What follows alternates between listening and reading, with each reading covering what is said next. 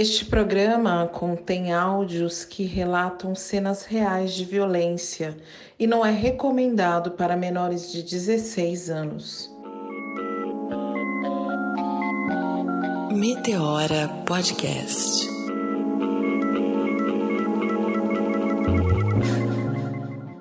Cerca de 13 mulheres são assassinadas por dia no Brasil, segundo o Atlas da Violência. Isso equivale a uma pessoa morta a cada duas horas. Em uma conta rápida, são mais ou menos 4.750 mulheres assassinadas por ano em uma escala que só cresce. Será que existe um lugar seguro para as mulheres no Brasil?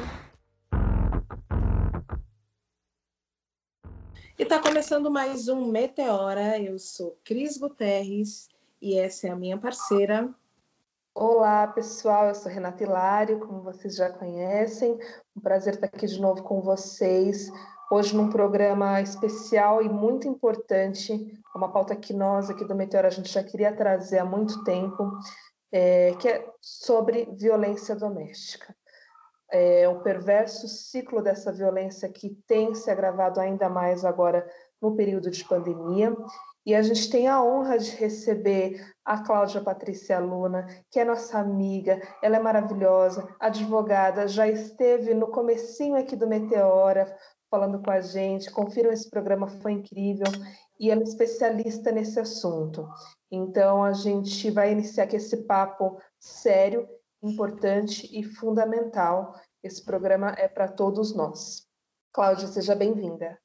Bom, muito obrigada. Cris Guterres e Renata Hilário, uh, por mais uma vez ter a oportunidade de estar aqui, Meteora, dialogando com vocês. Cláudia, se apresenta para a gente, o que, que você faz? Você certo. é advogada, presidente da Comissão de Mulheres da Ordem dos Advogados do Brasil. Exato, exatamente, exato. Então, como a, como a Cris falou, eu sou advogada, estou presidente da Comissão da Mulher Advogada, da seccional da UAB São Paulo, da Ordem dos Advogados do Brasil aqui de São Paulo, onde nós temos, estamos aí liderando cerca de quase 163 mil mulheres advogadas. Né? São Paulo é considerada a maior OAB do Brasil, e a maior entidade da advocacia da América Latina. Então, esse é o cenário que nós temos. Né?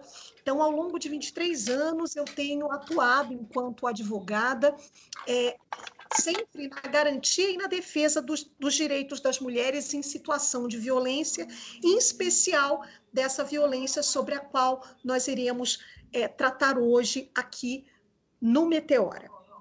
Claudia, a gente sabe que as maiores vítimas e as pessoas que mais sofrem os impactos é, da pandemia e do isolamento são as mulheres, né? Nós sabemos que por diversas, é, diversos vieses, as mulheres é que estão em casa, cuidando dos filhos que não estão indo para a escola, são as mulheres, principalmente as mulheres periféricas, que estão em mais vulnerabilidade, que estão em casa cuidando dos parentes que se adoecem e que não conseguem vaga nos hospitais é, para fazer um tratamento, são as mulheres que perderam o emprego e, e ficaram completamente sem renda nesse momento, e estamos assistindo a um aumento é, considerável da violência contra a mulher durante esse período de isolamento. O isolamento social acende um alerta para um problema que a gente já enfrenta, mas que pode piorar nesse período: a violência doméstica. Como vem ocorrendo em outros países, por aqui o número de denúncias em razão do confinamento já aumentou. Queria que você falasse um pouquinho disso. Exato. Bom, Cris e Renata, é importante que a gente, a gente diga o seguinte: que essa violência sobre a qual nós estamos falando hoje, essa violência doméstica intrafamiliar, ela já era considerada bem antes da crise global sanitária, que é a Covid-19, desde 2014, essa violência é considerada uma pandemia. Por quê? Essa violência, ela atinge índices alarmantes em nível global. Todas as mulheres no mundo sofrem por conta dessa violência. E agora, Nesse período de pandemia, nós temos uma situação, no mínimo, incomum. Nós temos uma pandemia, que é essa pandemia da crise global sanitária, que encontra e é intensificada por uma pandemia já pré-existente, que é a pandemia da violência contra a mulher. Então, vejam, quando nós temos esse componente que, por conta dessa demanda de proteção à saúde, todas as pessoas precisam, por recomendação, realizar o isolamento social, há, por certo, uma intensificação do convívio familiar. E a intensificação desse convívio familiar para quem já vivencia é, uma situação de violência doméstica intrafamiliar é um verdadeiro combustível para potencializar esses conflitos familiares que vão aumentar de maneira muito mais intensa essa violência que acontece dentro de casa. E existe uma pesquisa recente do Núcleo de Gênero do Ministério Público do Estado de São Paulo, que conseguiu identificar um aumento expressivo nos casos de violência por conta do isolamento social, considerando os meses de março e abril, na ordem de 45%. Olha só. E uh, o que essa, essa pesquisa do Ministério Público do Estado de São Paulo também concluiu? Que por conta da pandemia, existem determinados fatores que tendem a potencializar, a intensificar, a tornar mais grave essa violência. O isolamento social é um deles, mas por conta do isolamento social e da intensificação da convivência da vítima com potenciais agressores ou agressor, o que, que vai acontecer? A gente tem é, o uso de álcool e drogas por conta desse, desse autor da violência, que pode tornar essa violência, é, essa situação da mulher ainda mais insustentável. É, digo que álcool e drogas não são a causa, eles são, digamos, a, a, o, o, potencializador, o ingrediente a mais que torna uhum. essa violência ainda mais grave. E também podemos observar um outro dado, de acordo com a, com a, pesquisa, um outro elemento, que é justamente os impactos econômicos que essa crise global sanitária traz na economia, que fez com que houvesse uma redução na jornada de trabalho, houvesse é, redução de salários e, consequentemente, essa crise trouxe um quadro de desemprego. Quase que na ordem de 8 a 9 milhões de pessoas se encontram desempregadas por conta é, dessa crise sanitária, por conta da Covid-19. Então, juntando tudo isso, imagine o que é isso em vários lares, principalmente considerando aquelas famílias que estão numa situação, num contexto de grave vulnerabilidade socioeconômica, o resultado dessas violências, desse conjunto de coisas, não é? Tendo aí como fundo de cena essa pandemia. E a gente também não pode é, deixar de considerar, como, salvo engano, a Renata Hilário coloca, a situação das mulheres pretas, pobres e periféricas e todas aquelas mulheres que estão nesses contextos de vulnerabilidade. Por quê? São essas mulheres que, inclusive, para além de se encontrarem nesse contexto de violência doméstica, também são aquelas que engrossam o chamado trabalho nas atividades essenciais. Ou seja, são essas mulheres que estão trabalhando desde que a pandemia começou em atividades como auxiliar de limpeza, estão trabalhando na saúde, não como médicas, mas como força motriz da saúde no cuidado, quando a gente pensa em técnicas e auxiliares de enfermagem, auxiliares de limpeza, as mulheres que trabalham nos transportes públicos, por exemplo, as mulheres que são motoristas de ônibus ou cobradoras de ônibus, ou aquelas que atuam no metrô, ou aquelas que também atuam nos chamados aplicativos.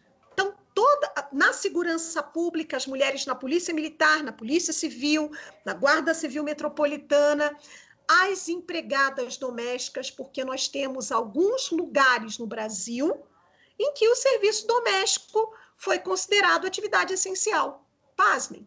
Tanto é que, é, se a gente parar para pensar, naquele episódio que aconteceu, aquele episódio fatídico que aconteceu em Recife, com a Mirtes, uma, emprega, uma mulher negra, empregada doméstica, que teve o seu filho Miguel vítima, não é?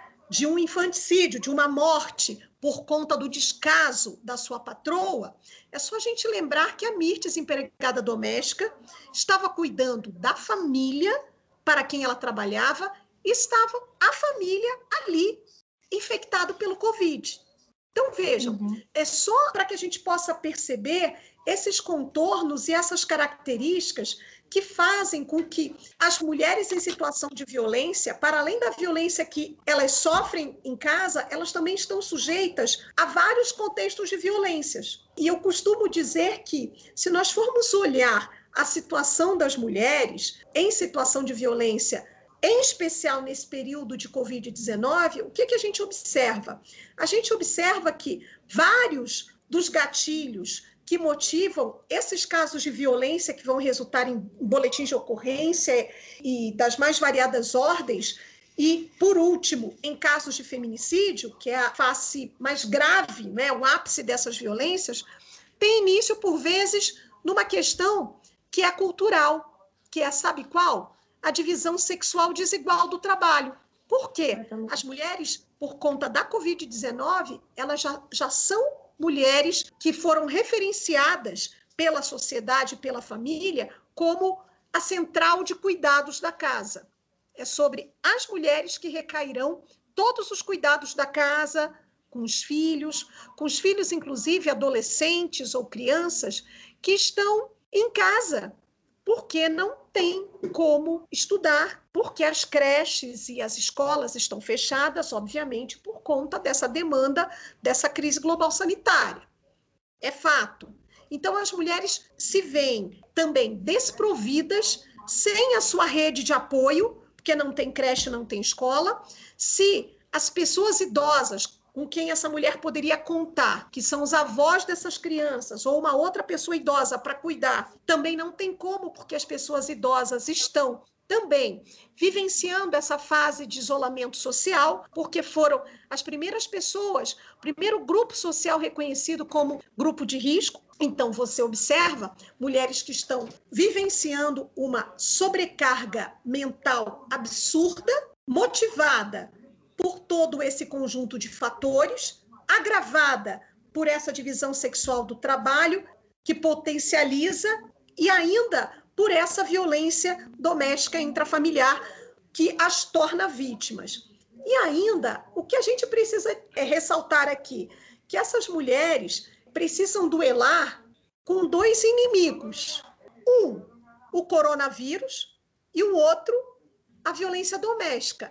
Olha que coisa perversa que tem acontecido na vida das mulheres hoje, não é? E uma coisa muito interessante é que essa violência doméstica, sobre a qual a gente está falando aqui, ela ganha contornos muito específicos e que se amolda, se adapta de acordo com esse cenário que a gente tem de pandemia de coronavírus. Olha só que triste e ao mesmo tempo interessante. É curioso. Os casos que nós temos atendido demonstram, não é? Eu aqui falo do meu lugar enquanto advogada que há 23 anos tem atendido mulheres vítimas de violência doméstica. O que, que tem acontecido nesse cenário específico de coronavírus?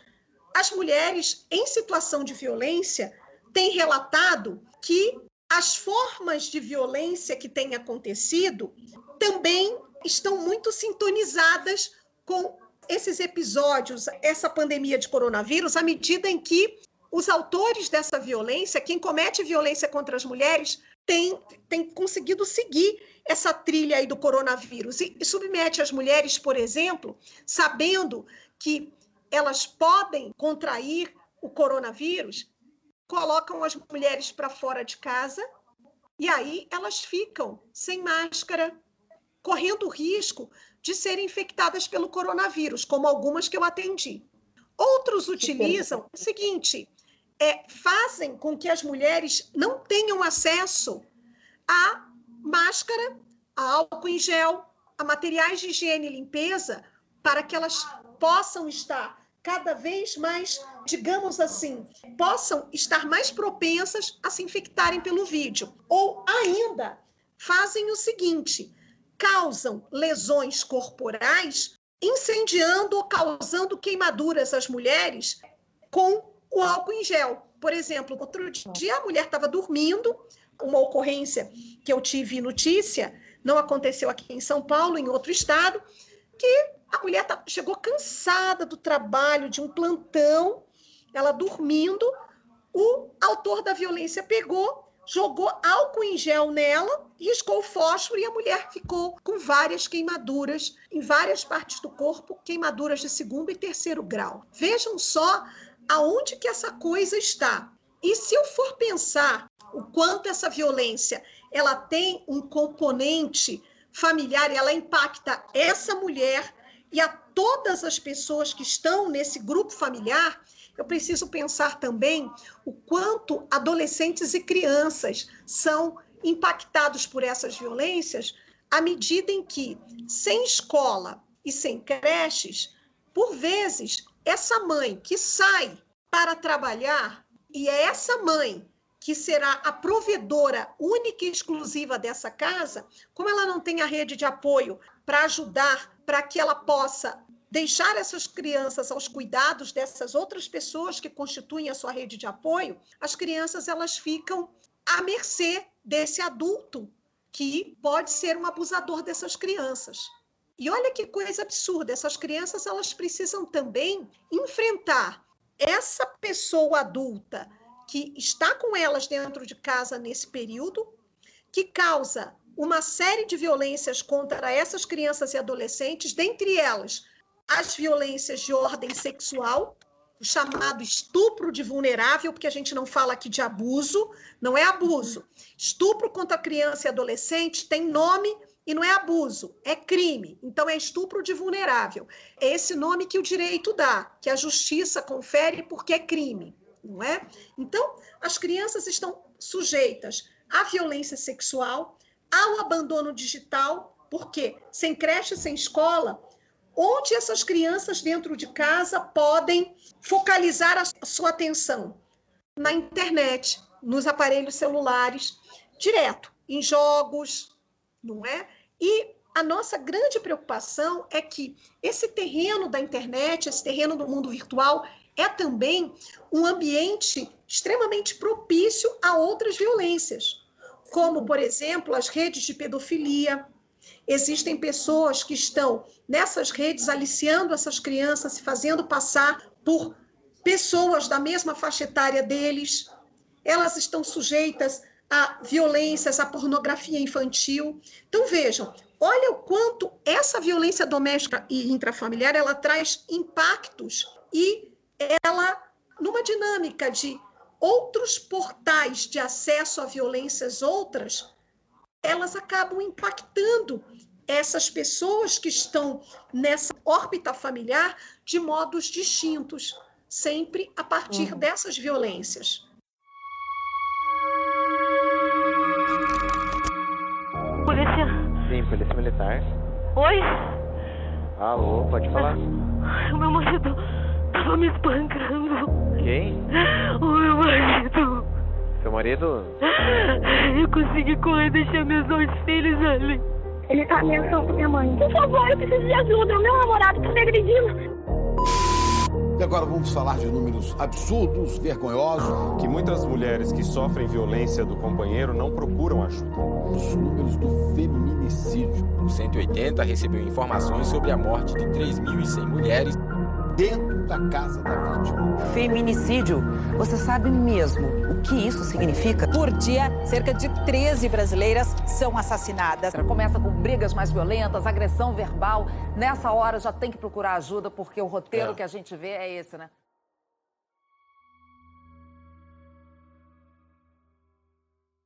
Nossa, Claudinha, eu nem te interrompi, acredito que a Cris também não, porque é, é, tão profunda a sua fala e você traz uma visão macro desse cenário crítico e todos os desdobramentos que ele pode ter, né, até chegar nessa situação de afetar os filhos, as crianças, né, que convivem com essa mulher que sofre a violência doméstica, que, que é, é muito grave, é tão sério isso. E eu só queria voltar alguns passos antes, assim. Eu conversei com a Claudinha alguns meses atrás porque acho que todo mundo ou viveu ou conhece alguém que está passando por uma situação similar. E eu recebi o um pedido de ajuda de uma pessoa que tem uma, uma parente sofrendo uma situação de violência doméstica, muito aflito, não sabendo o que fazer. E nesse momento eu pensei: nossa, quantas pessoas estão passando por essa situação?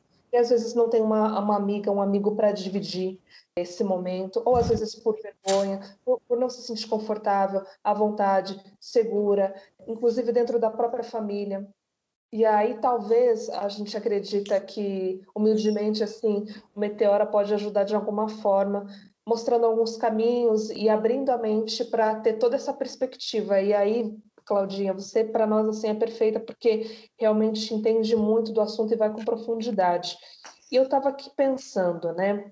para quem está nos ouvindo, sabe que a violência doméstica, quando você começa um relacionamento, provavelmente esse parceiro no início, ele não vai se apresentar violento. Então, isso começa de forma bem sutil, uma violência psicológica afetando a sua autoestima, fazendo você desacreditar do seu potencial.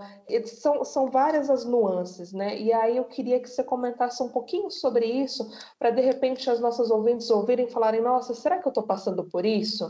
Deixa eu começar a prestar atenção, porque a violência física vem depois, né? A gente sabe que vem depois. Mas para dar esse start, sabe, para elas começarem a pensar se elas se encontram nessa situação e como que elas podem fazer esse autodiagnóstico. Exatamente.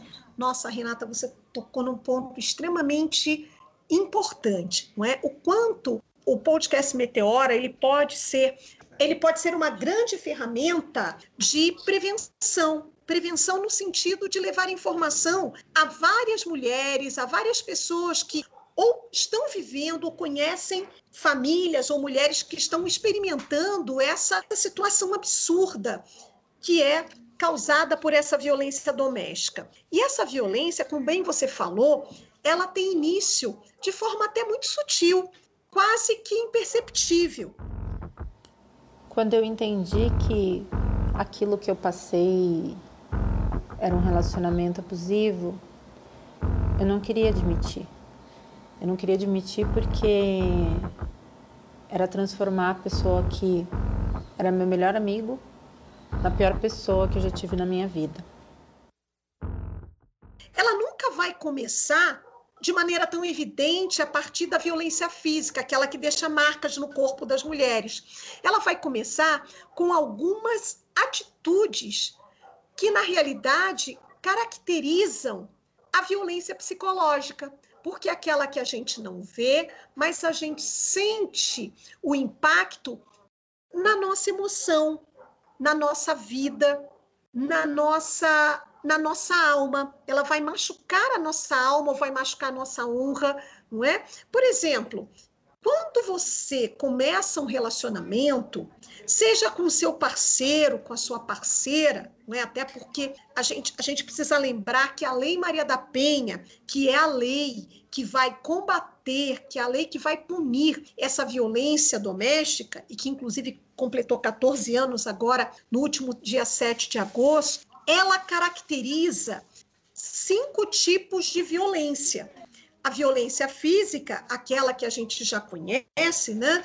Que é ela é caracterizada pelo chute, pelo tapa, pelo murro, pelo arranhão, né? que vai deixar marcas na pele, corpo da pessoa e não deixa só marcas no corpo, deixa também marcas na alma. Né? Depois a gente tem a violência psicológica, que é aquela que a gente não vê, mas que a gente percebe de outras formas e que tem uma grande afetação à saúde da mulher, à saúde mental, à saúde física, emocional, à saúde numa maneira, numa perspectiva holística, na sua saúde integral, que é aquela violência, por exemplo, que começa pelo ciúme, Não, o ciúme excessivo, que por vezes nós mulheres, por conta da gente ser tão apegada àquela questão do amor romântico, a gente tem a tendência a confundir ciúme excessivo com cuidado. Isso é muito importante. Não é aquela coisa do seu amor, né, que se diz que é amor, começar a te isolar dos seus amigos, da sua família, dizer que para ele só você basta, que não precisa de outra pessoa, só você na vida dele, e aí você vai ficando isolada cada vez mais e a pessoa vai começando a manipular os seus sentimentos, começa, por exemplo, a criar situações de impedir que você acesse alguns espaços, como por exemplo, você não pode mais sair, você não pode mais ir ao seu trabalho, porque ele começa com crises de ciúme, até ele te trancar em casa, que aí vira uma situação mais séria de cárcere privado e você não consegue sair para lugar nenhum, porque você já estava isolada. Agora você está isolada de fato, de verdade. E ainda tem aquela situação de começar um trabalho de aniquilar e de detonar a sua autoestima. Você que era aquela mulher maravilhosa, cheia de energia, cheia de carisma, de um tempo, as pessoas notam que você parece que perdeu o seu brilho, que parece que murchou. Você perde o brilho no olhar. Por quê? Todo tempo, aquela pessoa que te agride, ela detona a sua autoestima ela começa a dizer que você é feia, que você é gorda, que você come que nem uma porca, não é? Que você é burra, que você é uma péssima mãe, que você não vale nada.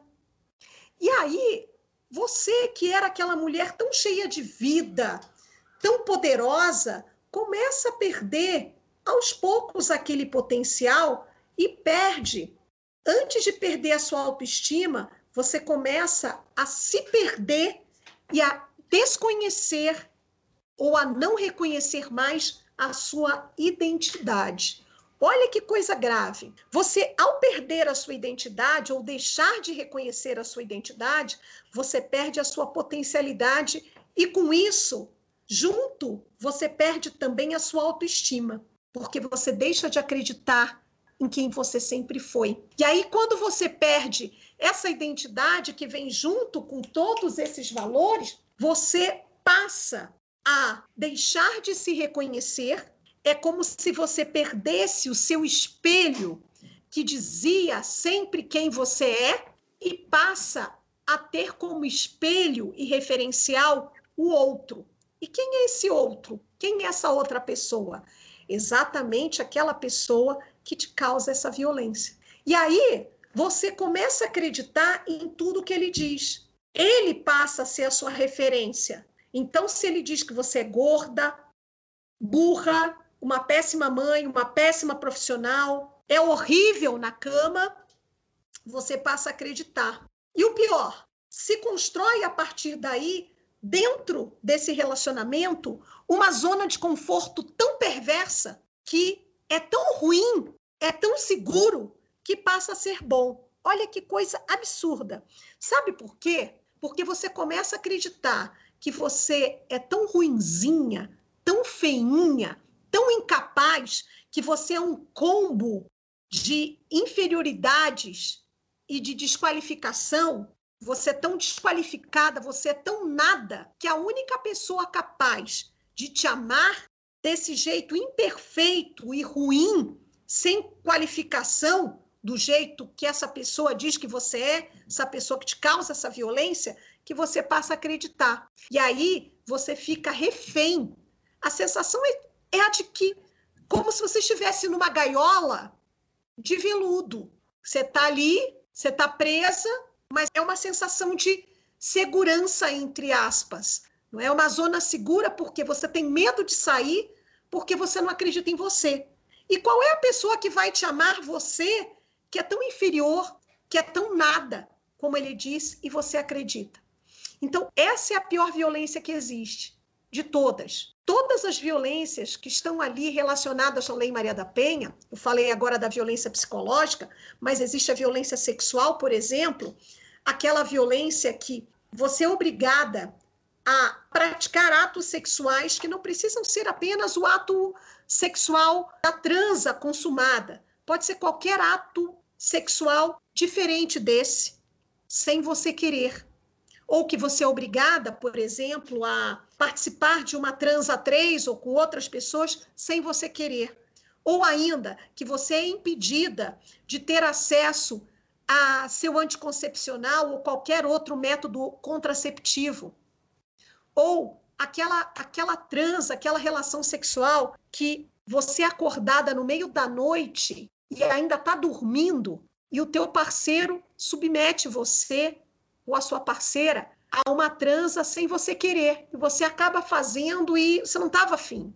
Ou ainda aquela relação sexual forçada quando você está menstruada e você não quer, quando você está doente, quando você está com dor de cabeça, quando você está recém-parida, está na, na fase do puerpério, acabou de ter o bebê. Isso é a violência sexual. É o que a gente chama, por vezes, do estupro marital, mas que muitas de nós mulheres não conseguimos reconhecer porque a gente aprendeu culturalmente que para ser mulher a gente tem que satisfazer o tem nosso parceiro.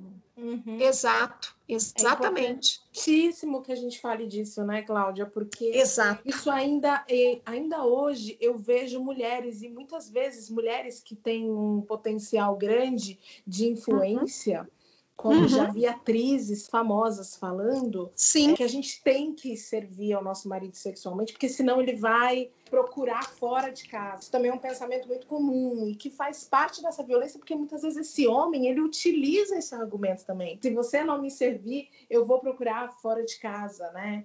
E, então eu vejo como isso é urgente que a gente fale aqui no Meteora, porque eu vejo inúmeras mulheres em situações como essa e que não conseguem identificar esse estupro, essa violência.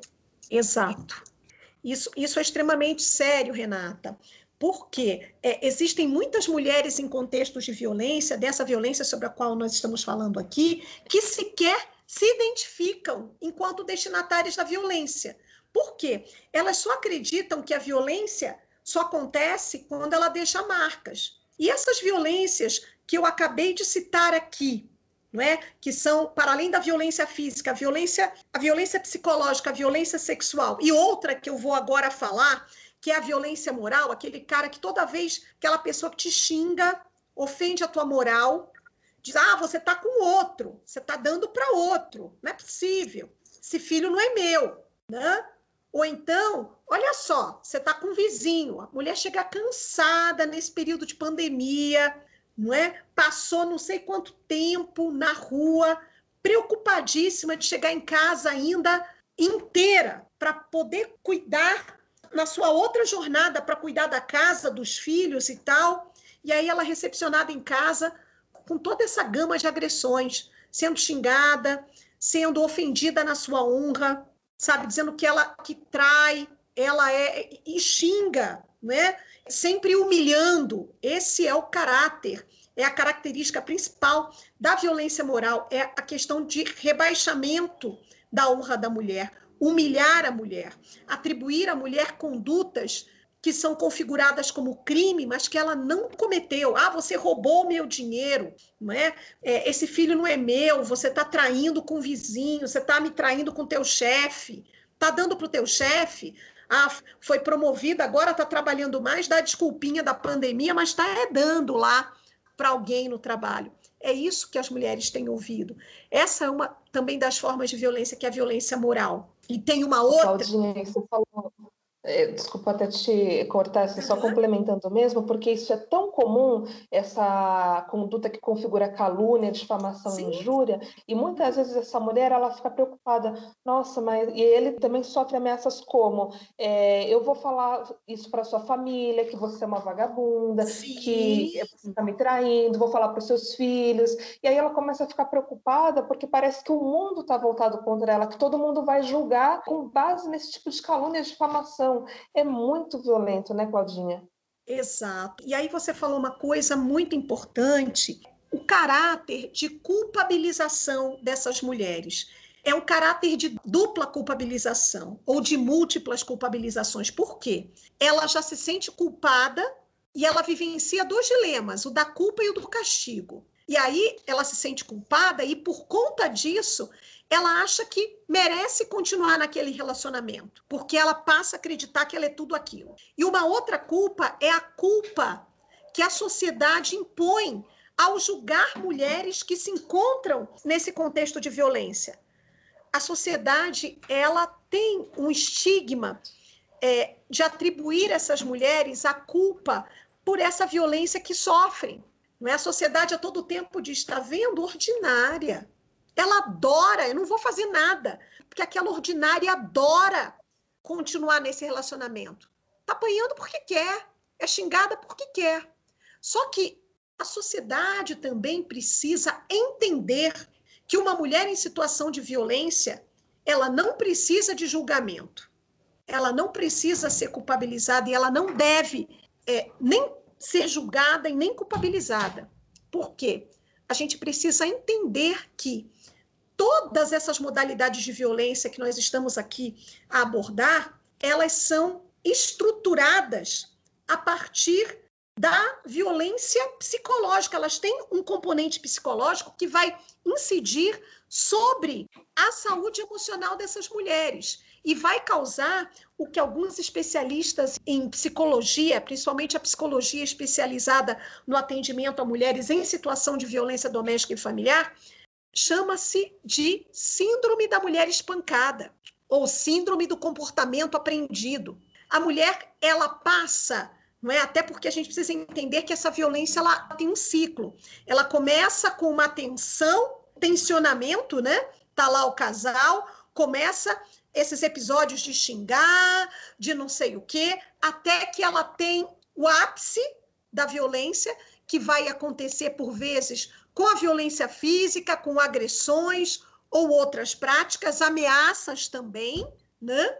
E depois vem a fase da lua de mel, onde essa pessoa que agrediu essa mulher se arrepende e quer fazer com que ela o perdoe e para isso ele não vai poupar esforços para retomar e até disfarçar e vestir a capa do personagem que ele encarnou no início do relacionamento, sendo um cara romântico que dá presentes, escreve cartas, dá um agradinho para a mulher, leva para fazer um passeio, tudo para quê?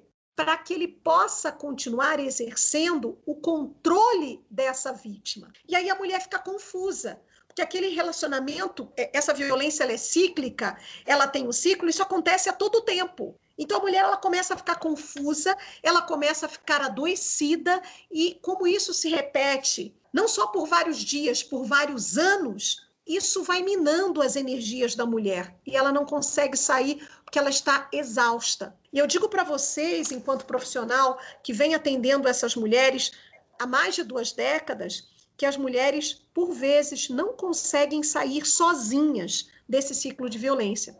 Elas precisam de ajuda, elas precisam de apoio. Apoio não só do sistema de justiça. Não adianta eu, eu enquanto advogada, juíza, delegada de polícia, a pessoa, o médico da UPA ou do IML ou a psicóloga, se essa mulher não estiver pronta a gente precisa entender que essa violência ela tem uma afetação, ela tem um impacto tamanho na esfera psicológica dessa mulher que ela se sente perdida sem aquele agressor. No início do namoro era só festa, era só alegria, porque afinal de contas eu estava namorando meu melhor amigo, que já me conhecia muito, já sabia todas as minhas aflições, já sabia todos os meus medos e principalmente sabia o que me fazia feliz. E no começo do relacionamento ele tentava me fazer feliz, era super romântico, uh, meio que era tudo que eu sempre quis e que ele sabia, porque eu conversava muito sobre isso com ele. E aí, logo em seguida, não foi muito tempo depois, logo depois de uns três meses juntos, as coisas começaram a ficar muito diferentes crises de ciúmes absurdas, uh, controle do que eu vestia, controle de com quem eu poderia falar e deveria falar, acusações de que eu estava olhando para um outro cara, que eu estava dando bola para uma outra pessoa. Começaram a vir as proibições: eu não quero que você fale com essa pessoa, eu não quero que você ande com essa outra pessoa. E no começo, quando a gente acabava discutindo muito sobre isso, depois das discussões, ele sempre revertia a situação, chorava, dizia que eu não eu não valorizava o que ele fazia por mim e que eu não via o quanto ele me amava. E aí eu me sentia culpada, que provavelmente eu estava muito machucada, então de outros relacionamentos, então eu devia estar descontando nele. E aí depois dessas brigas acontecerem, ele voltava com flores, com uh, um passeio e parecia que ia ficar tudo bem. Até que eu comecei a ver que não ia mais. Qualquer motivo era motivo para a gente brigar. Se eu falasse com um amigo no, no WhatsApp, era porque eu estava dando em cima desse amigo. Se eu encontrasse uma pessoa conhecida na rua e fosse um homem, uh, ele perguntava se eu já tinha dado para esse cara. E se eu não queria responder, ele dizia provavelmente deu, porque você dava para todo mundo. Ele ele fazia eu pensar que ele era o único cara da face da terra que ia querer ficar comigo, porque eu era muito vagabunda, porque eu era muito assim, muito assado. E aquilo foi me desestabilizando. Quando a gente saía e ele tinha crises de ciúme, ele queria voltar para casa, ele dizia que eu estava dando em cima das pessoas, que eu era muito expansiva, que eu desrespeitava ele. E eu ficava em dúvida. Eu falei, gente, será que eu faço isso? Será que eu tenho um jeito que faz com que isso aconteça? E aí eu fui conversar com as minhas amigas, que também conheciam ele. Quando eu contei que ele fazia isso, eu recebi duas perguntas de volta. Uma era, mas ele te bate? E eu falei: não, ele não me bate. Mas olha o que ele faz. Uh, olha o que ele me diz, olha como ele age. E aí a segunda pergunta era: mas você não fez isso mesmo? Você não acha que você deu motivo? Isso, gente, não se fala tanto hoje como a gente fala sobre relacionamento abusivo. Era estranho para mim e era estranho para elas. E aí eu lembro que teve uma amiga específica que eu contei e ela falou assim: Eu não acredito que ele faz isso. Ele é um amor com você. Eu vejo. Ele está sempre sendo um amor com você, sempre te mimando. Acho que você está procurando pelo em ovo. E eu pensei que eu realmente estava procurando pelo em ovo. Que eu era mimada e que eu estava exagerando. Até que um dia a minha mãe veio me visitar e viu como ele me tratava de verdade. E aí a minha mãe me chamou e falou: Filha, eu não te criei para você ser tratada assim. Ele é violento. E era uma violência na forma que ele falava, na forma que julgava, na forma que dizia como eu tinha que fazer as coisas. E aí, quando a gente estava mais ou menos com uns nove meses de relacionamento, a gente uh, resolveu mudar de apartamento. Ele foi morar comigo logo em seguida do nosso namoro, porque ele já vivia na minha casa mesmo. E a gente foi mudar de apartamento porque ele entrou numa pira que eu não podia ficar naquele apartamento porque outros homens já tinham passado naquele apartamento. Então a gente foi para um outro apartamento. E aí, quando a gente foi para outro apartamento, eu fui pensando: bom, agora as coisas vão melhorar. Ele estava inseguro com esse apartamento, realmente eu transei com outros caras aqui, era isso. Só que quando a gente foi para outro apartamento, as coisas pioraram. E aí, além dele fazer tudo isso, ele começou a chegar tarde em casa, uh, começou a chegar bêbado. E ele me culpava por ele chegar bêbado e chegar zoado. Ele dizia que era porque eu dava motivo e que ele não confiava em mim, que eu não dava motivos para ele confiar. E quando você tem uma relação assim, o tesão acaba. Eu não tinha mais vontade de transar com ele.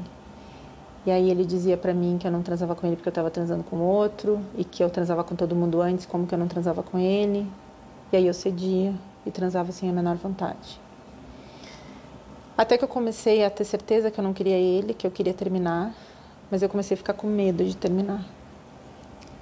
Porque eu não sabia do que ele seria capaz de fazer.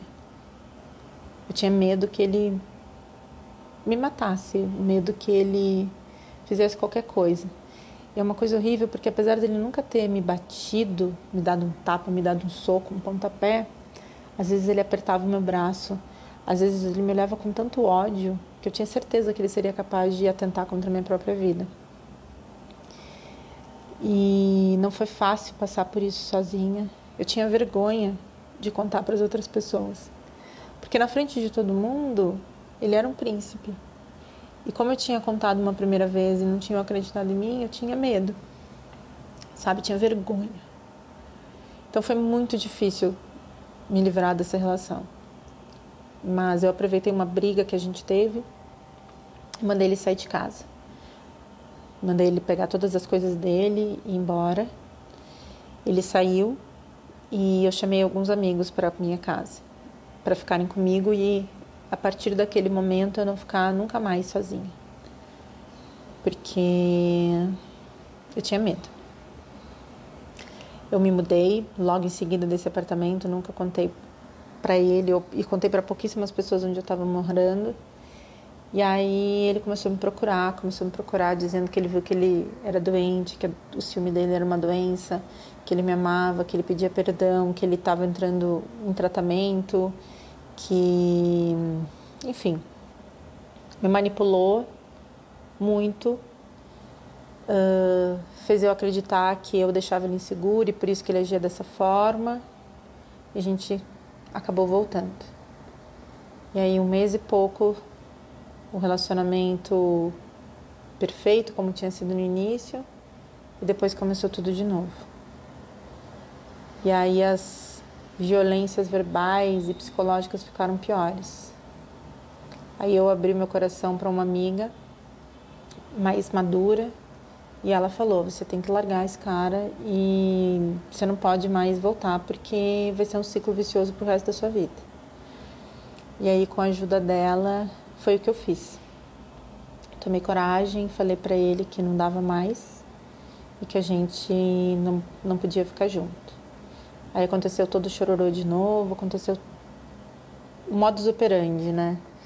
E aí quando eu não cedi, ele mostrou que ele era realmente um cara violento, um cara manipulador e um cara que me menosprezava, sabe? Me falou coisas horríveis, que me via como uma pessoa de segunda classe.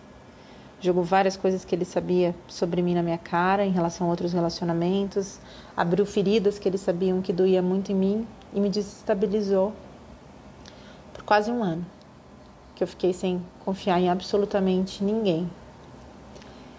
E eu tô dividindo essa história, apesar de não ser uma história bonita, porque eu achei por muito tempo que relacionamento abusivo e relacionamento e relacionamento violento era se a gente tomasse um tapa. Mas não é. Às vezes acontecem violências psicológicas, a gente ouve coisas que machucam muito mais que um tapa. São cicatrizes muito profundas e nos colocam num, num lugar muito solitário, num lugar onde a gente duvida da gente e num lugar muito triste. Nenhum homem pode dizer com quem a gente deve falar ou andar. Nenhum homem pode dizer o que a gente tem que vestir e nenhum homem pode dizer a hora que a gente tem que transar. Isso é uma decisão nossa. E se algum homem faz alguma vez isso, esse relacionamento não é saudável.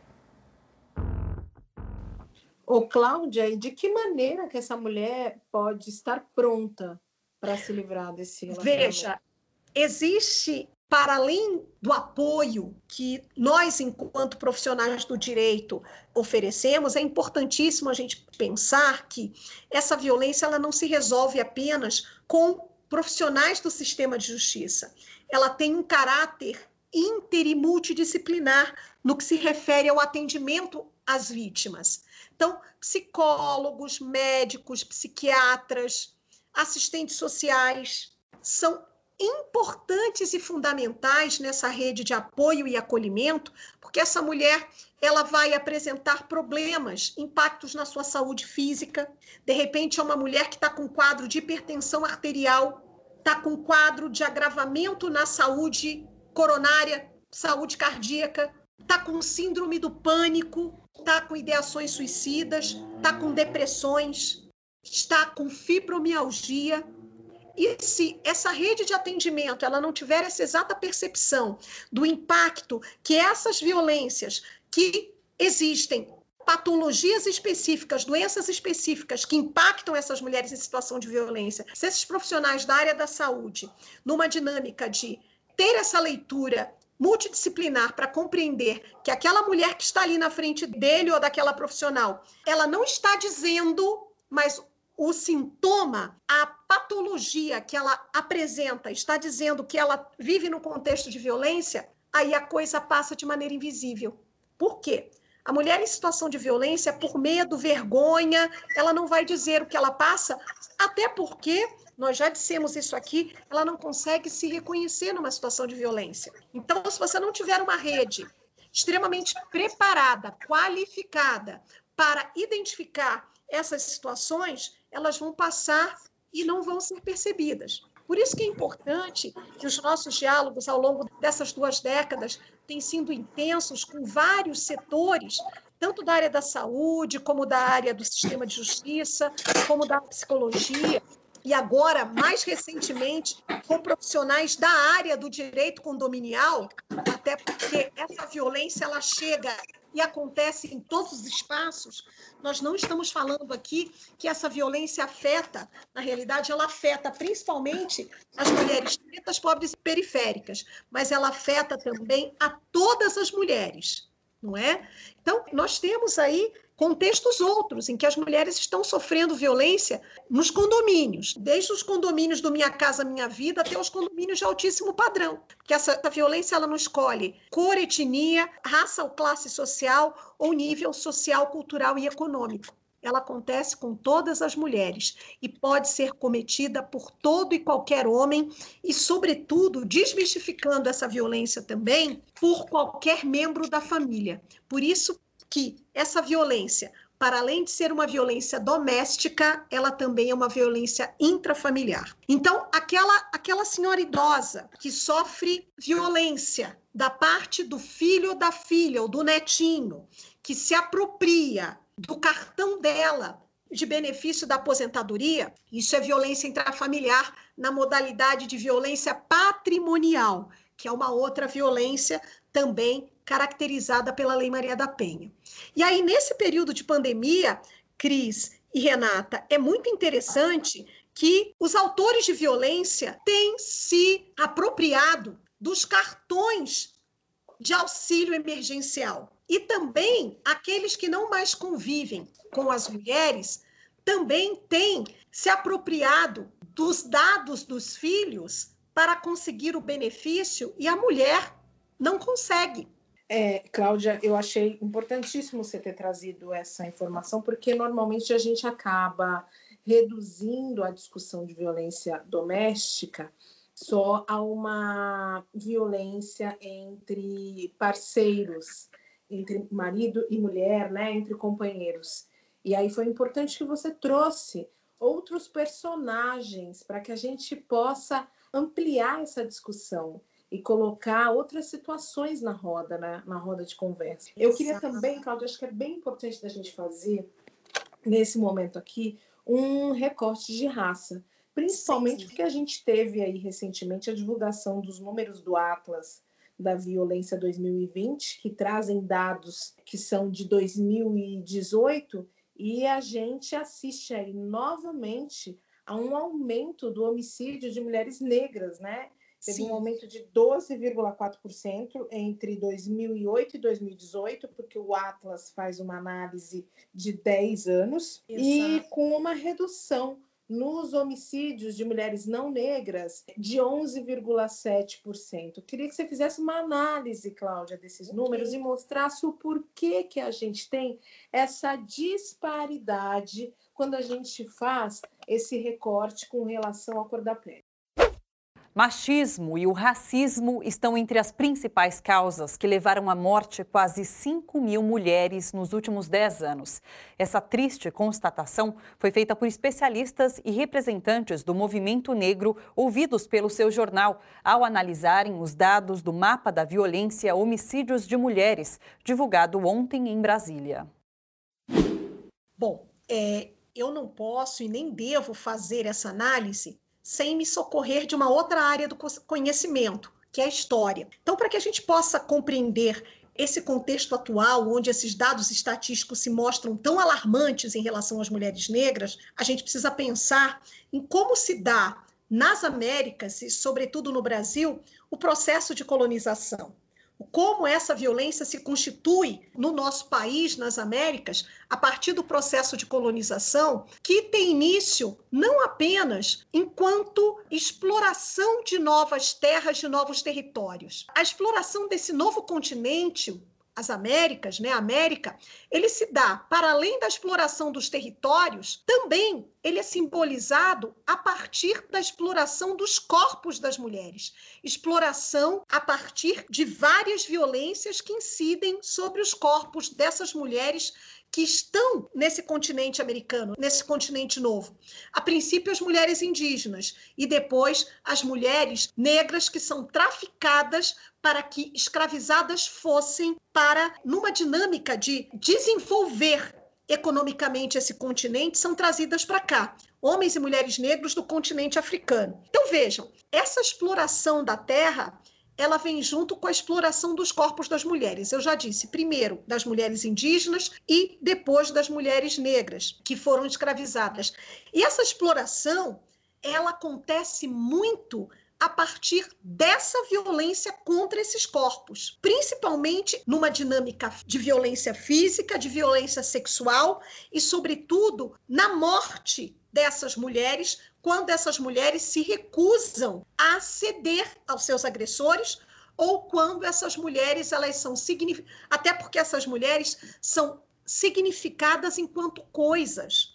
Então, mulheres negras, por conta desse cenário de 388 anos de escravidão no Brasil, que tem 532 anos de existência, mas viveu uma história de 388 anos de escravidão, por certo, colocam as mulheres negras num patamar considerando todo esse legado histórico da escravidão e considerando, inclusive, que esse legado histórico de escravidão excluiu pessoas negras dos chamados espaços de poder, não é? E aí eu trago também um pouco do que foi o processo de dois elementos estruturais estruturantes das desigualdades no nosso Brasil, não é? é que são atravessados, até para que a gente possa entender esses dados né, e fazer uma leitura contextual, por dois marcadores que podem fazer com que a gente entenda esses dados de maneira mais palpável. Então, esses dois marcadores que estruturam as desigualdades de oportunidades são o machismo e o racismo. Quando o machismo e o racismo estruturam a sociedade que nós vivemos, nós não conseguimos ver, mas nós conseguimos sentir e, sobretudo, perceber o racismo e o machismo enquanto elementos que estruturam essas desigualdades a partir do momento em que eu leio esses dados e percebo, por exemplo, que as mulheres negras estão mais presentes em altíssimos índices dessas violências enquanto vítimas, por quê? Porque desde aquele período da escravidão, né, do período pós-colonial, período imperial, até o período pós-republicano e até agora, as mulheres negras, elas jamais foram significadas enquanto mulheres. O racismo retira a humanidade dessas mulheres. E aí eu quero trazer aqui para deixar esse papo muito mais ilustrado uma fala da psicóloga afro-lusitana Grada Quilomba, que também é uma ativista pelos direitos da população negra e ela fala o seguinte, até no encontro Centro Cultural Vergueiro, quando ela esteve aqui em São Paulo, ela disse o seguinte, que quando uma mulher negra se apresenta, ela diz: Eu sou uma mulher negra. Quando uma mulher não negra, uma mulher branca, por exemplo, se apresenta, ela diz: Eu sou uma mulher. E quando um homem se apresenta, ele diz: Eu sou uma pessoa. Olha o quanto é profunda a fala de Grada Quilomba. Quando ela dialoga com essas categorias, ela diz o seguinte: olha, eu sou uma mulher negra, a outra diz eu sou uma mulher, e o outro fala, o homem, eu sou uma pessoa. Por que, que nós, mulheres negras, precisamos sempre, ao nos apresentarmos, para além de dizermos que somos negras, nós precisamos sempre lembrar que somos mulheres, porque o racismo ele apaga a nossa humanidade. É muito interessante na dinâmica da violência moral em contextos de violência doméstica, quando ela acontece em relação a mulheres negras como nós, o componente racial ele está muito presente. As mulheres negras relatam que quando sofrem violência moral, os autores da violência, os seus agressores, a chamam de macaca, de macaca, de urubu, por quê? É uma forma de desumanizar, ou seja, aquela mulher ela deixa de ser humana e passa a ser qualquer outra coisa. Então, quando Grada Quilomba diz isso, ela diz que nós, mulheres negras, estamos até hoje, 132 anos após a abolição da escravatura, né, aquela abolição fake, para ser bem, bem moderna, né, bem contemporânea, essa abolição inacabada ou essa abolição fake, nós estamos lutando até hoje para alcançarmos o status de sermos reconhecidas enquanto pessoas que somos. Porque essa violência é agravada pelo componente racial, da violência racial, quando ela encontra a violência de gênero, a violência que recai entre nós, nós temos um duplo estigma. A gente tem que lutar duas vezes. Por quê? Nós somos mulheres e negras e essa violência ela tem um carimbo duplo no nosso passaporte de violências, não é? A gente sofre violência por ser mulher e por ser negra. Então há um dúplice estigma e um dúplice impacto dessa violência em relação às mulheres negras por conta de todo esse contexto histórico, social e cultural, econômico e antropológico até que faz com que a sociedade, ainda hoje, apesar de estarmos aqui nós três, enquanto mulheres negras, não é? Que somos potências, que somos matripotencialidades, ainda reconhecidas como objetos e não sujeitos de direitos. Ainda somos, ainda estamos lutando para ter a nossa condição enquanto pessoa reconhecidas. Por isso que essa violência em relação a mulheres negras ela é tão cruel e ao mesmo tempo ela é tão naturalizada e ela é legitimada por quê? Porque histórica, cultural e socialmente nós começamos a nossa história desde o período pré-colonial enquanto um país, enquanto um continente que naturaliza e incorpora sua cultura desde a sua existência, incorpora a cultura da violência e a cultura do estupro à sua normatividade e entende que isso faz parte da sua norma social e da sua norma cultural. Então, entendem que quando, por exemplo, uma menina de 10 anos negra sofre uma violência sexual dentro de casa, numa dinâmica de violência doméstica, na sua modalidade de violência sexual, que somente é descoberta quando essa menina está com dor de barriga, cólicas, vai até o hospital, a unidade de saúde básica, e lá é constatado que essa menina negra está grávida. Porque se não fosse assim, aquela menina de 10 anos, que estava já há quatro anos sofrendo reiterados estupros, essa situação jamais viria à tona. É uma violência que, por vezes, nos afeta enquanto mulheres negras desde antes da nossa existência, desde antes da gente nascer. Sabe por quê? Porque as mulheres negras estão sujeitas a inúmeras violências por conta da falta de acesso a direitos fundamentais. E aí eu volto lá no tempo, no período imperial, e relembro o quanto esse racismo que a gente experimenta até hoje, ele teve grandes aliados, não é? Teve a ciência, que cunhou o racismo científico, teve o próprio direito, que no período imperial contribuiu imensamente com essa estrutura jurídica racializada que nós temos hoje, trazendo, sabe o quê? A Constituição de 1824, que no seu ato ordinatório número 5, não é? essa Constituinte de 1824, ela mencionava que negros e leprosos estavam proibidos de ter direitos fundamentais. E que direitos fundamentais essa Constituição do Império se referia? Essa Constituição na época de Dom Pedro I, aquele do Independência ou Morte. Ela dizia que negros e leprosos não podiam, estavam proibidos de ter acesso ao direito à moradia, o direito à saúde e o direito à educação. E onde estava a população negra em 1824? Estava trancadinha na senzala, enquanto escravizada e era objeto. Se era objeto de direitos, era peça, era mercadoria, não era gente. Então, gente não tem direitos. Então, essa Constituição ela fez um serviço eficaz, porque ela excluiu de espaços de poder e decisão pessoas negras. Quando ela trouxe um golpe terrível à existência de pessoas negras, excluindo pessoas negras do direito à educação. Pessoas negras não tinham o direito de existir, porque não eram pessoas. Eram ressignificadas, eram reduzidas à condição de meros objetos.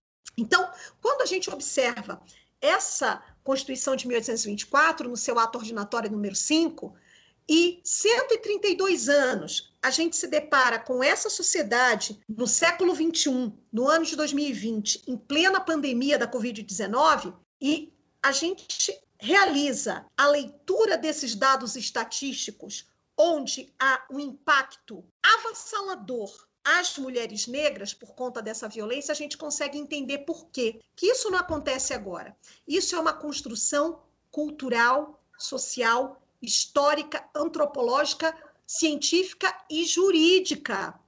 A gente não pode deixar de lembrar que todo esse sistema jurídica, jurídico do qual eu, inclusive, faço parte, ele, ainda em pleno século XX, está se ordenando e formando pessoas nessas carreiras jurídicas a partir da ótica dessa Constituição de 1824.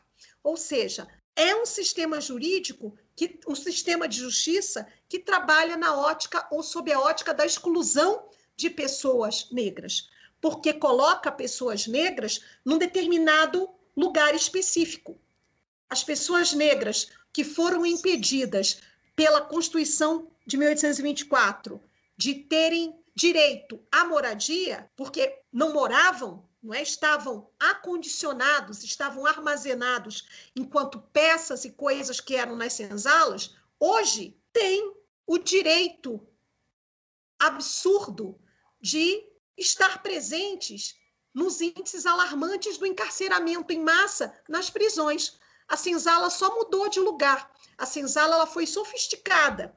Olha só, vejam o que, que o sistema de justiça fez se eu avaliar esses dados a partir de todo o contexto histórico e do impacto que o racismo jurídico causou na população negra. E se eu dialogar com outros dados, por exemplo, Cris e Renata, que vão informar e demonstrar que, se no Brasil a pobreza tem cara e tem cor, é a cara de uma mulher negra, e aí essa leitura de dados vai me remeter a um outro fenômeno no Brasil, que é o fenômeno da feminização da pobreza, onde nós conseguimos observar que a cada três lares brasileiros, um é chefiado por uma mulher negra que é mãe solo, que dá conta do cuidado desses filhos e que sustenta sozinho essa casa, porque não tem mais um parceiro, porque por vezes esse parceiro dessa mulher, que pode ser um homem negro, foi vítima do chamado genocídio da população negra, olha só como esses dados dialogam e mostram, numa dinâmica macrosistêmica, o quanto as mulheres negras estão sujeitas não apenas aos efeitos letais dessa violência doméstica que é tema desse nosso programa, mas uma série de violências sistêmicas.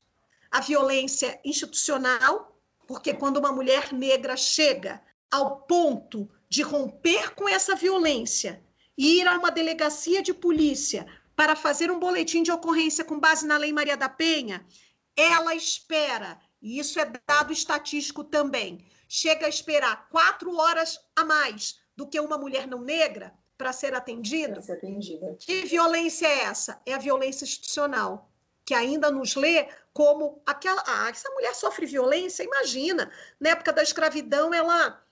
Ela apanhava. Então, é essa construção que está no imaginário social, que é construído a partir dessa estrutura racista, que faz com que as instituições continuem nos ressignificando enquanto qualquer coisa menos reconhecendo a nossa humanidade. E por isso, a violência contra nós se torna não apenas algo natural, mas algo legítimo. Ô, e daí para frente, né?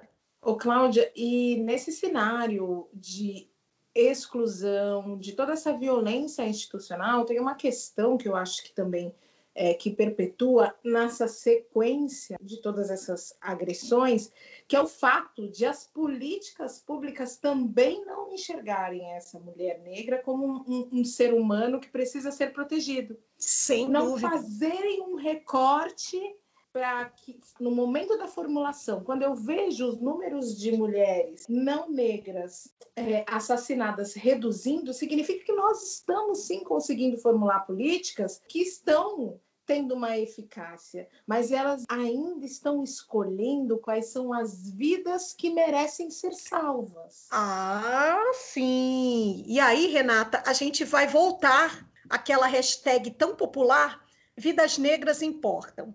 Por que, uhum. que as uhum. vidas negras importam? E tem gente que fala, ah, mas todas as vidas importam. Existem algumas vidas que importam menos. Enquanto algumas vidas importarem menos, a gente vai continuar falando sobre o tema, vai continuar incidindo politicamente em relação àquelas pessoas que têm o dever de formular e de implementar essas políticas, porque elas ainda, digamos assim, afetadas por esse marcador do racismo estrutural, ainda acreditam que as nossas vidas não importam. As nossas vidas negras não importam. E aí, essas políticas públicas, elas ganham um caráter de invisibilidade e deixam de ter um caráter de especificidade para atender às demandas específicas da população negra.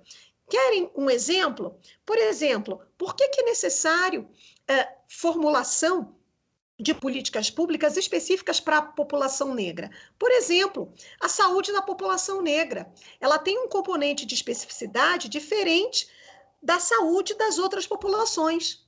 Nós, pessoas negras, somos mais sujeitas, estamos mais, somos sujeitos a doenças, nós mulheres, como miomas, chamadas miomatoses, hipertensão arterial, anemia falciforme, e se essa política, que vem num caráter universalizado, universalista, não tiver essa lente, esse olhar, ela não, ela não só for construída numa perspectiva de gênero, mas se ela não encontrar a questão racial, ela vai ser uma política equivalente a uma carta que é encaminhada e que volta porque não tem destinatário. Ela vai voltar ela não vai alcançar a sua eficácia, porque falta isso, falta essa visão, falta essa compreensão. Então, mais do que nunca, agora, é, qual é a diferença hoje? E você traz isso, é, Renata, quando você menciona que há uma discreta redução desses números. Por quê? Políticas específicas, como, por exemplo, voltadas para a população negra, como as ações afirmativas da política de cotas raciais, foram imprescindíveis para nós, pessoas negras, porque garantiu o acesso à educação, é um acesso que sempre foi desigual, um acesso à educação superior. E isso fez com que que houvesse uma mudança é, paradigmática no cenário, inclusive, de profissionais que atuam nesses campos, onde nós temos mais médicos negros, mais cientistas negros, mais juristas negros, mais engenheiros negros e, e até é, vamos experimentar um, um novo fenômeno nessas eleições daqui para frente, onde nós teremos, já temos, né, mais pessoas negras enquanto candidatas. Isso vai ter um reflexo de mais pessoas negras em espaços de poder, porque são os legisladores, ou seja, as pessoas que constroem as leis, tanto nas câmaras municipais, enquanto vereadoras e vereadores, como nas assembleias legislativas, como deputados, deputadas estaduais, como nas câmaras federais, como deputados federais e no Senado também. Então, quando você tem pessoas negras com consciência racial e pessoas não negras que também têm esse letramento racial,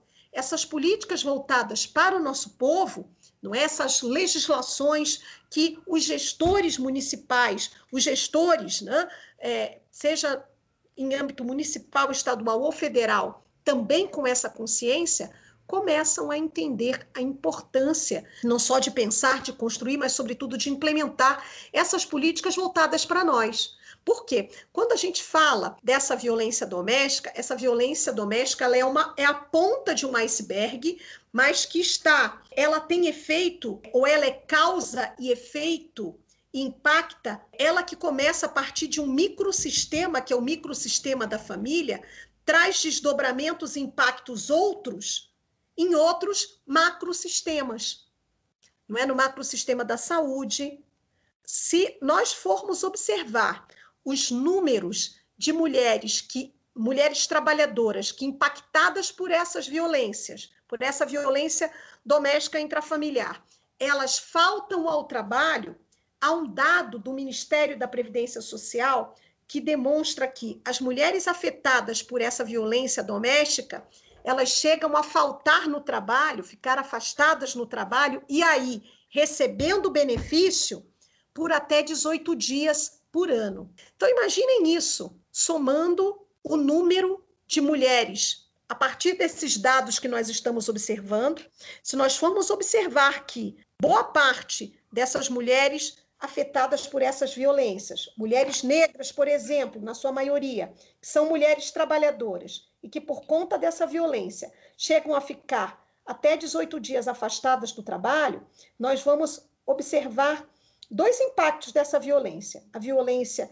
que tem um impacto na previdência social, um impacto na economia, porque se você paga benefício, esse dinheiro sai de algum lugar, e o impacto, sobretudo, no trabalho dessa mulher, onde a força de trabalho da mulher né, é, é ainda uma das forças principais de exploração e que movimenta o capital. Você vai ter uma mulher é, que vai perder o emprego, essa mulher vai estar mais exposta à perda de emprego, justamente porque é uma mulher que falta ao trabalho. Então, se as empresas, por outro lado, também não começarem a observar o impacto é, é, que precisam desenvolver ações estratégicas voltadas para as mulheres em situação de violência, porque senão elas vão perder cada vez mais profissionais e isso vai ter uma queda brusca na produtividade, sobretudo na lucratividade das empresas, isso é grave também. Então, por isso que muito recentemente um grupo, um pool de empresas, né, no mundo corporativo, umas 115 empresas fizeram, celebraram um pacto para desenvolverem ações específicas voltadas às mulheres trabalhadoras em situação de violência que estão nos seus quadros de funcionários. Então, que a gente pensa é que essa violência que acontece em casa, bem na sua casinha, você acha que isso acontece com você, mas não. Essa violência, ela tem agora uma importância de Estado, portanto, ela sai do caráter invisível do privado e passa a ter uma importância de Estado, porque ela não é uma coisa que impacta só a sua vida. Ela vai atingir a sua saúde, ela vai atingir a economia, ela tem um impacto nas políticas públicas, na segurança e, sobretudo, ela também traz um grande impacto que é ela é considerada uma questão de direitos humanos porque essa violência também ela é considerada uma gravíssima violação aos direitos humanos das mulheres, cujo bem maior é a sua liberdade. Né? Então, tudo isso e mais um pouco. Claudinha, a gente nem fala enquanto você fala, porque tudo que você traz é tão importante, a sua fala, além de muito forte, ela é extremamente necessária. E a gente ficaria aqui horas conversando sobre esse assunto, porque a gente sabe o quão importante é que a gente alerte, que a gente seja esse canal que leve é, um alerta para as mulheres que estão na situação de violência, mulheres que podem estar vendo os seus filhos nessa situação e como é que elas podem sair disso. Cláudio, eu quero te agradecer imensamente por essa conversa, por essa possibilidade, por esse retorno aqui ao Meteora com esse tema tão urgente. Ah, deixa eu aproveitar e agradecer antes da Claudinha também, deixar essa última palavra para os nossos ouvintes. Muito, muito, muito obrigada. Obrigada é pouco por você sempre ser tão gentil, por todo esse conhecimento compartilhado. Isso é, é tão valioso que não tem preço.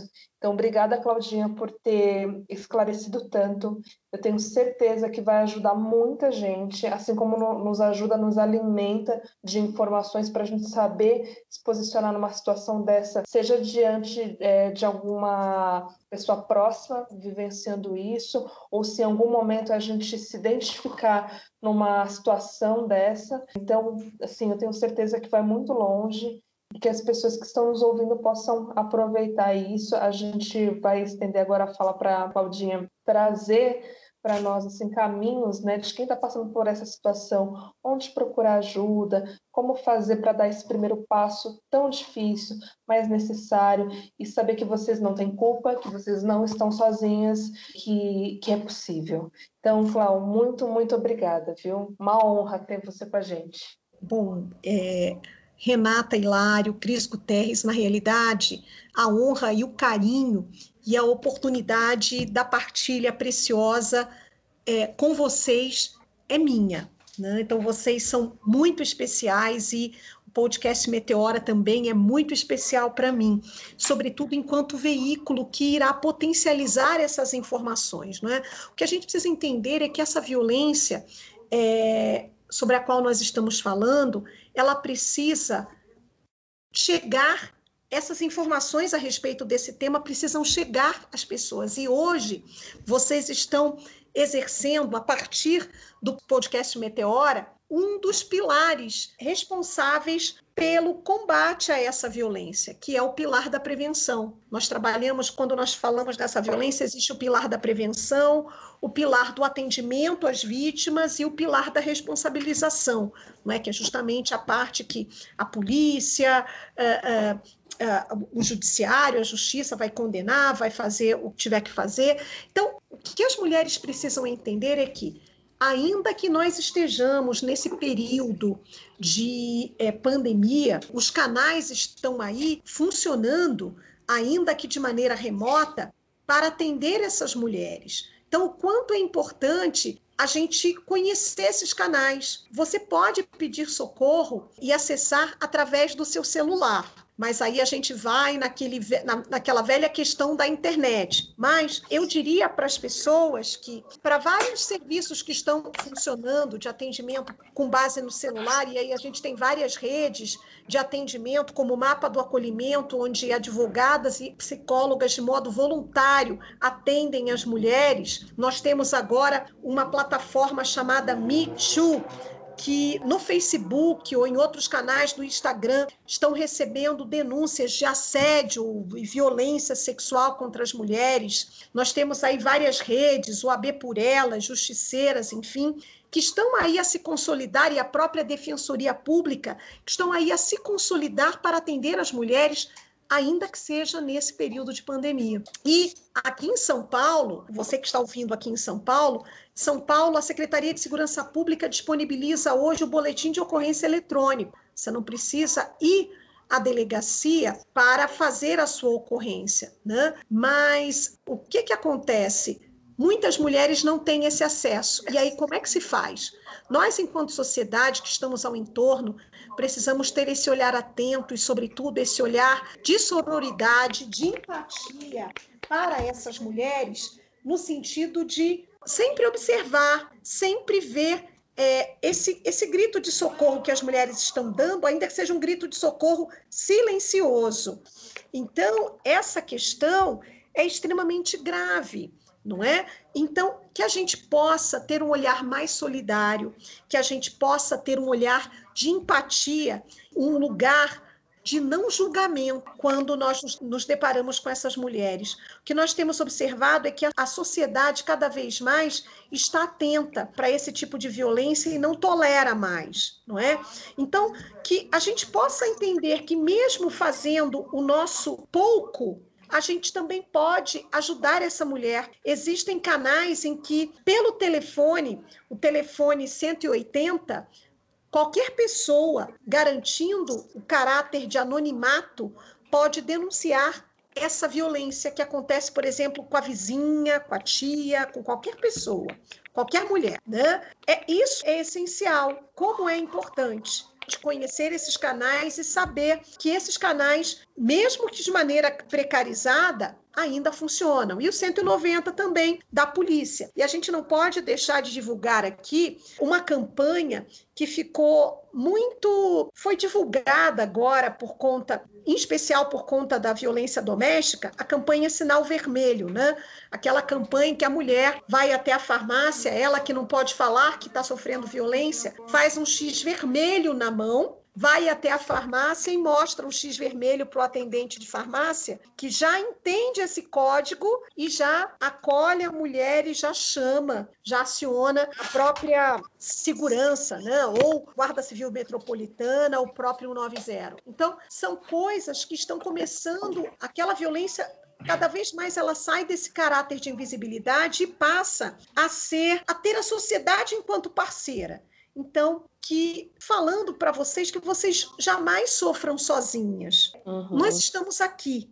Cada uma de nós, cada um de nós estamos aqui para acolher você. Então, você que está ouvindo, não entenda que essa violência é algo natural. Ela não faz parte da sua vida. Pelo contrário, essa violência ela pode te levar à morte. E não a morte Exato. pelo tiro ou pela faca, mas uma morte lenta, não é? Cada vez que você perde um sorriso, perde a vontade de viver, se encontra em depressão por conta dessa violência ou acha que não tem jeito, você está morrendo a cada dia para você. Sua vida está acabando.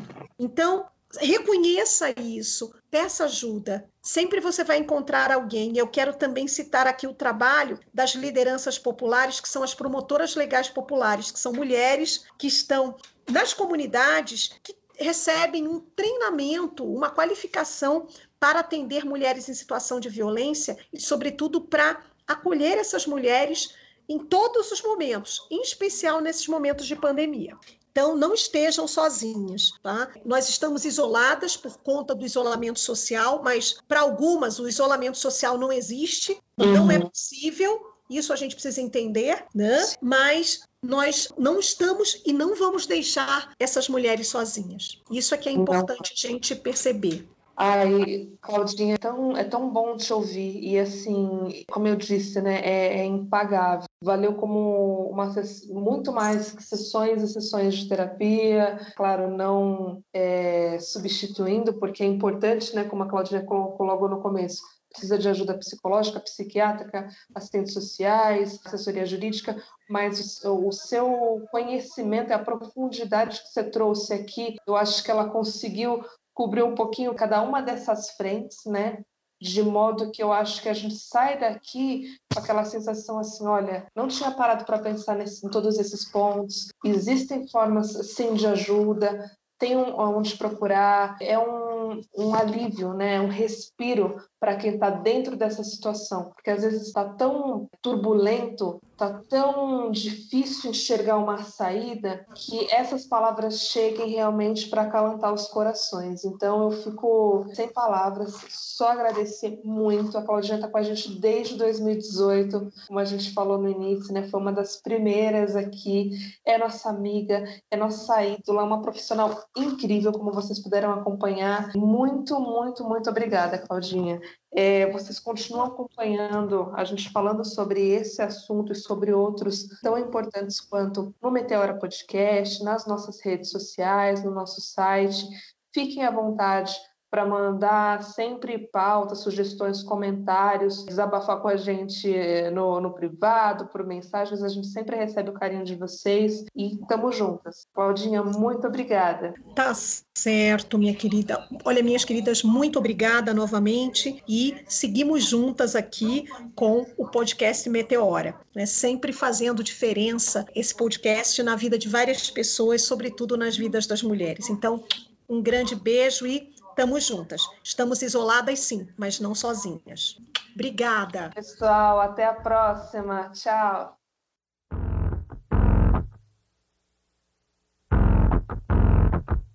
Cadê meu celular? Eu vou ligar pro 80. Vou entregar teu nome e explicar meu endereço. Aqui você não entra mais, eu digo que não te conheço. E jogo água fervendo se você se aventurar. Eu solto o cachorro. Esse programa utiliza áudios do Catraca Livre, documentário Medo, caso Josilene Galdino, TVT TV, Globo e Rede Record.